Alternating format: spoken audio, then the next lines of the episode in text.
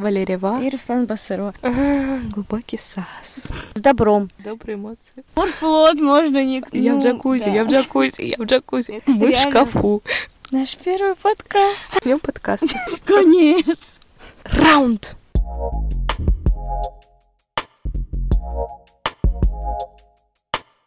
Всем привет. Всем привет. Сегодня мы бы хотели поговорить на одну из самых актуальных и жизненных тем тинейджеров и молодых людей нашего возраста.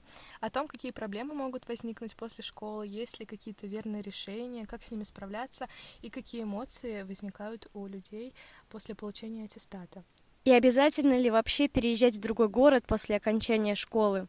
Что у тебя изменилось? А, Как твой переезд? Что произошло? Я переехала в большой город, в Москву, даже, наверное, в другую страну, в другой мир, в Московию, А, потому что Москва не Россия вообще совершенно. А, Город контрастов, город большой, и это давит однозначно. Но в то же время в Москве очень много возможностей для развития разных оффлайн, ну и, конечно же, онлайн курсов, движа, можно посетить разные классные выставки, мероприятия, лекции, сходить в мой любимый ровесник. Ура, ровесник.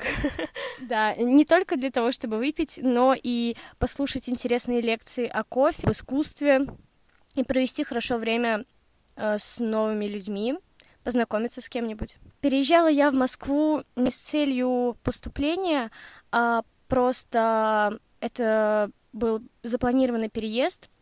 У меня нету как таковой разлуки с семьей, потому что мы живем вместе, но я очень скучаю по родному городу, по знакомым местам, по близким мне друзьям. Хорошо, а ты можешь сказать, вот оглядываясь назад, ты бы переехала снова в Москву, либо ты осталась бы в Ульяновске? Я думаю, я бы все равно переехала в Москву или в какой-нибудь другой город из-за того, что я могу воплотить свои идеи в жизнь, и у меня больше возможностей для их реализации в других городах, чем в Ульяновске.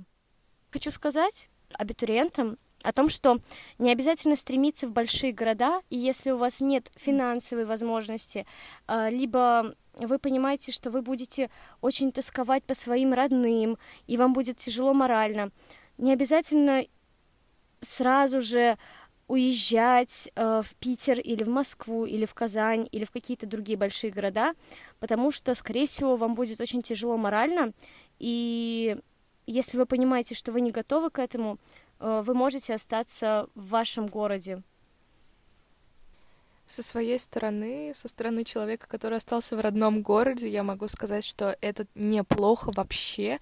И говорить о том, что а, ты остался в родном городе, это не стыдно, это абсолютно нормально, если ты чувствуешь, что ты, как Руслан уже сказала, не готов, либо в родном городе тебе дадут то образование, которое ты хочешь получить, либо у тебя есть шанс развиваться, потому что и в Ульяновске есть куча шансов, те же самые онлайн-курсы, у нас есть и выставки, и авторское кино, и лекции разные, и сейчас развиваются и кофейни, и все остальное, всякие разные мероприятия, и какие-то даже, ну, много личных брендов, да, развиваются у нас, и это тоже шанс продвигаться, и везде можно получить новый опыт и развиваться, но, конечно, если ты уже не супермастер в своем деле, который перерос свой город, но до этого все равно нужно дойти, поэтому думаю, что остаться в Ульяновске, это, конечно же, не стыдно, и есть куча возможностей тут. И да, многие люди уже в старшей школе э, говорят с полной уверенностью о том, что они поступают в Москву или в большие города. И я думаю, не стоит э, поддаваться влиянию их мнения, потому что никто не может быть точно уверен в том, в какой вуз он точно поступит, потому что могут измениться интересы, а, либо какие-то другие обстоятельства, допустим, финансовые. Да, и, конечно, результаты экзаменов тоже играют важную роль. И я не могла понять, ну, в начале 11 класса, когда все говорили «я поступаю», вот эту вот фразу «я поступаю», месяцев подготовки, и непонятно, что с переездом будет. И никто не мог предугадать коронавирус, а не было каких-то таких очень больших амбиций. Я как-то, может быть, даже и принижала себя. Но я не думаю, что это принижение говорить, что я, скорее всего, останусь в родном городе.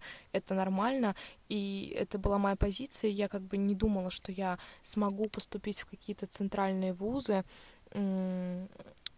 заранее я не могла этого сказать, и я думаю, что никто не мог этого сказать. Ну и, конечно, из-за этого у многих не реализовались их какие-то мечты и цели, из-за завышенных ожиданий и не непонимание на самом деле, насколько это может быть сложно поступление в центральный вуз, но, конечно, у кого-то результаты превысили все ожидания, и это очень круто. Да, я помню очень отчетливо о том, что ты говорила, что ты планируешь поступать в Ульяновск, но рассматривала и варианты других городов. Ты этого не озвучивала. В тайне мечтала только. Да. И, и возможно, своим идеям нужно придавать гласность э, для того, чтобы иметь ответственность перед обществом э, за свои слова и тем самым быть уверенным в том, что ты реализуешь свою мечту и поступишь куда-то, где образование, возможно, будет престижнее, но иногда поступление в большой город не гарантирует тебе более качественного образования и успешного будущего. Ты со мной согласна? Да, конечно. Я думаю, что а, не всегда поступления в крупные города и в хорошие университеты могут оправдать ожидания, которые вы в них вкладываете, потому что университет это же не только образование, но это еще и коллектив, это вообще сама обстановка университета и преподаватели, как они относятся. Ну, очень много факторов, как и везде, и поэтому нужно все это учитывать. Ну и, конечно же, разлука с родными очень часто, ну и финансовые какие-то возможности, либо их отсутствие отсутствие тоже могут а, сказаться на ваших целях, даже если вы получите, например, хорошие баллы, но у вас не будет возможности переехать, все равно это нужно все учитывать, и я думаю, что заранее все равно не стоит говорить о том, что вы поступаете куда-то. Кстати, с ситуацией с коронавирусом. Из-за карантина многие одиннадцатиклассники уделяли меньше времени на подготовку. Как было у тебя? Честно говоря, я прям конкретно расслабилась и забила на подготовку. У меня не было никакой мотивации, и я, наверное, даже месяца два или два с половиной вообще не трогала учебники, а если что-то учила, то для меня это какой-то провал в памяти. То есть я помню все, что было до января, но потом у меня все как в тумане до самых экзаменов, еще из-за того, что их постоянно переносили, и мы не понимали, будет ли это конечной точкой, и реально ли экзамены будут сейчас, или их еще перенесут. Это все было очень тяжело, мне кажется, повлияло на мотивацию очень многих. Конечно, кто-то воспользовался этой ситуацией и начал учить еще больше и усерднее, и думал, думаю, они получили баллы выше, и это классно, но кто-то, наверное, как я, немного впал в депрессию. Поддерживаю тебя, Лер. У меня тоже были моменты, когда я выгорала, и все, что я учила в первом полугодии, у меня просто напрочь стиралось из памяти и иногда у меня просто не было никакой мотивации заставить себя сесть и повторять пройденный материал и переваривать какую-то новую информацию, которую нужно было освоить до экзаменов. Так как нам неизвестны были даты, это, конечно же, очень сильно ударило по самообладанию и по дисциплине. Поэтому я тоже ленилась иногда, как и ты. И как ты думаешь вообще, стоило ли тратить столько сил на финишной прямой уже в начале лета на подготовку к экзаменам, когда мы узнали, что даты наших экзаменов назначили на июль месяц? Ты имеешь в виду подготовку в июне-июле? Да. Ой, на самом деле, наверное, это больная тема, потому что у меня это было прям усиленно. Я почти не спала, и то, что я так готовилась, все равно помогло мне стать более дисциплинированным человеком и благодаря хорошим результатам получить уважение не только окружающих людей, но и свое уважение, потому что я понимаю, и горжусь собой.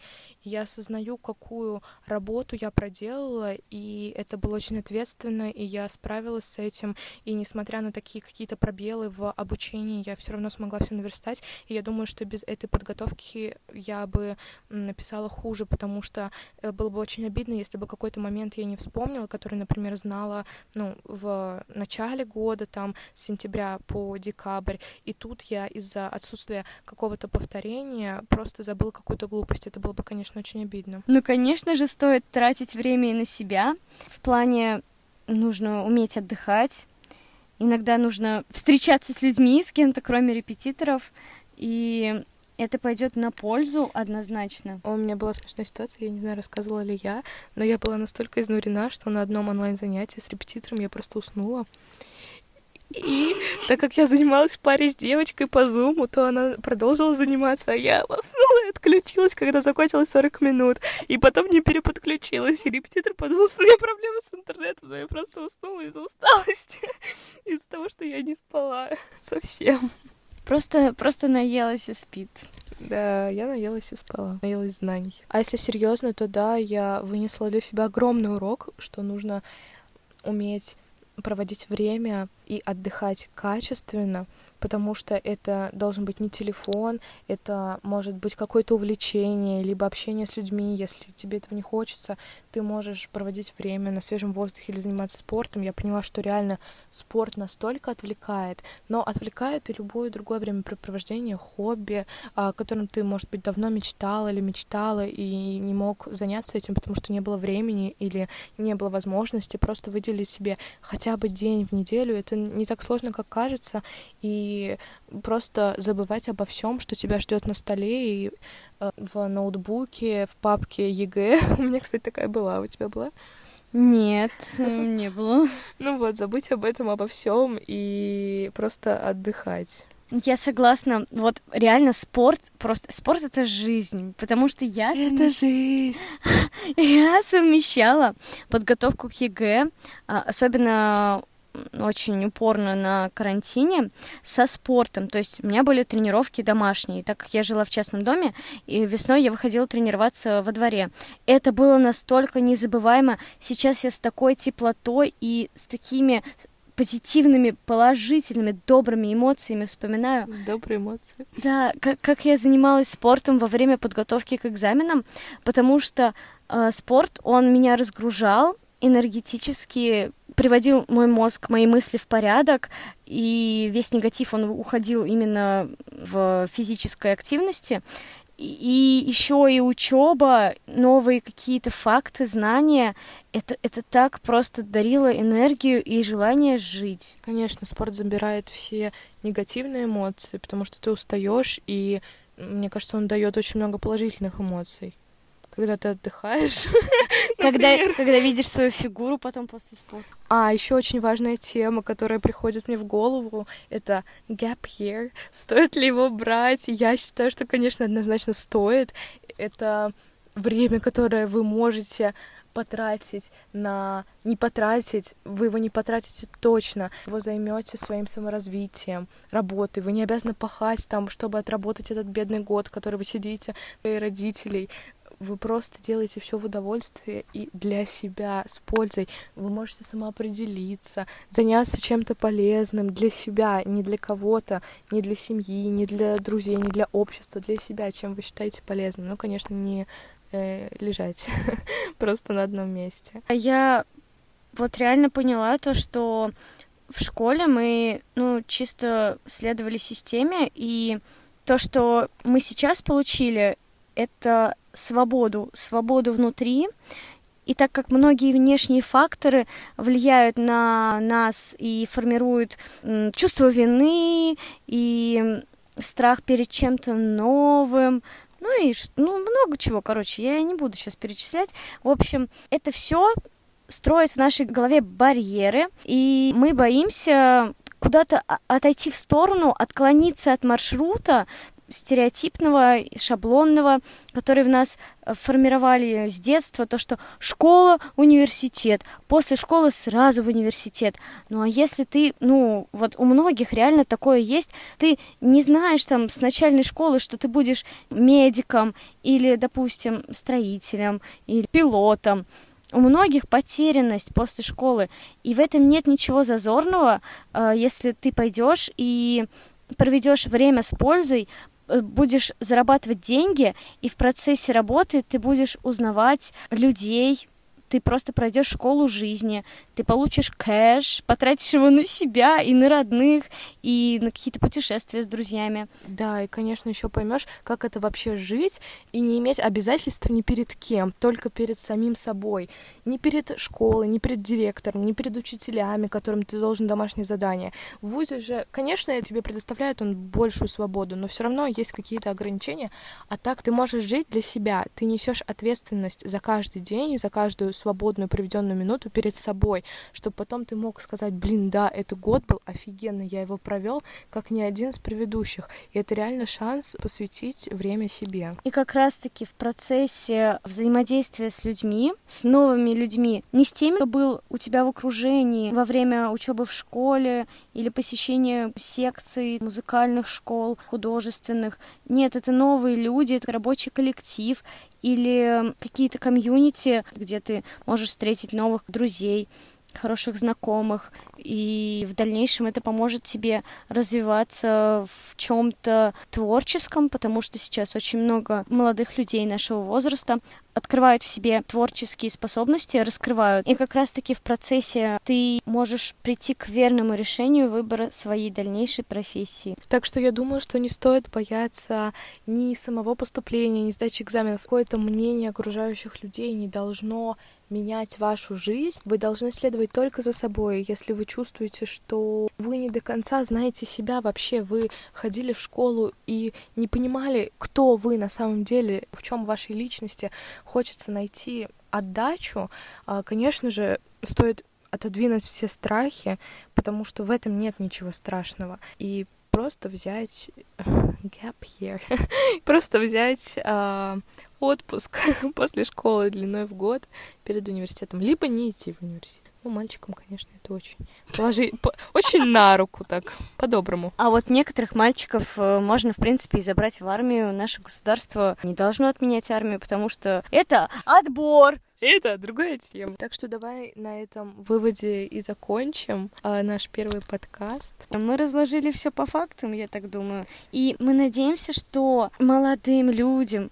9, 10, 11 класса. И тем, кто не поступили и, и тем, боятся, поступили. что они тратят время просто так, это будет полезно. Я перебила Руслану. Да. И тем, кто на первом курсе хочет отчислиться, это будет вам мотивацией, надеюсь, к действиям правильным. Да, и это подтолкнет вас на какие-то выводы и мысли. На этом все. С добром. Да, на добрые мысли. Так что раунд!